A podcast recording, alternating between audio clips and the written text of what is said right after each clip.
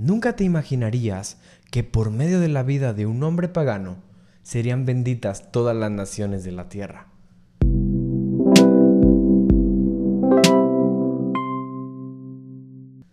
Bienvenidos a Común y Corriente. Gracias por estar desde el principio de la travesía conmigo. Quisiera que pensáramos un momento en esta historia. Tal vez ya la conoces, pero sé que aún así Dios puede hablarte.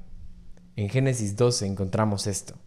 Dice la Biblia, el Señor le había dicho a Abraham, deja a tu patria y a tus parientes y a la familia de tu padre y vete a la tierra que yo te mostraré.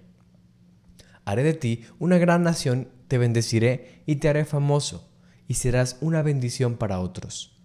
Bendeciré a quienes te bendigan y maldeciré a quienes te traten con desprecio.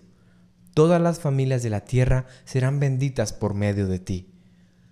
La agenda de un hombre pagano que vivía en Ur de los Caldeos es interrumpida por Dios.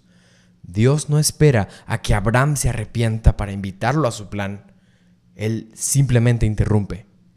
En medio de la cotidiana y hueca manera de vivir de Abraham, toca a la puerta de su vida la oportunidad más grande de todas, seguir y obedecer a Dios.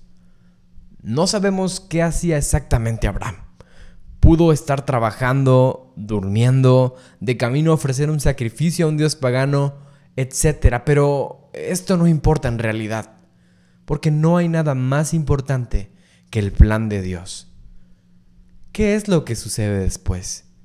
En el versículo 4 encontramos que dice, entonces Abraham partió como el Señor le había ordenado, y Lot fue con él.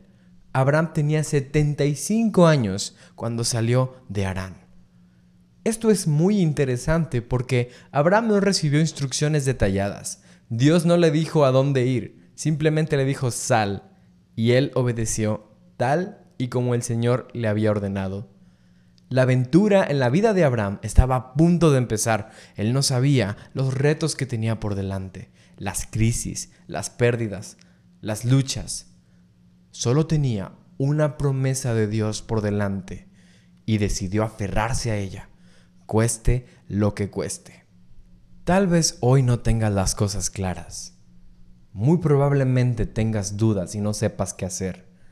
Pero al igual que Abraham, tú y yo tenemos una promesa por delante, que Jesús estaría con nosotros hasta el fin del mundo. Y sí, tendremos tribulaciones, pero tenemos que poner nuestros ojos en alguien que es superior a la tribulación la invitación es a obedecer sin cuestionar, a caminar sin dar vuelta atrás, a disfrutar el camino a pesar de que no tengamos la ruta clara.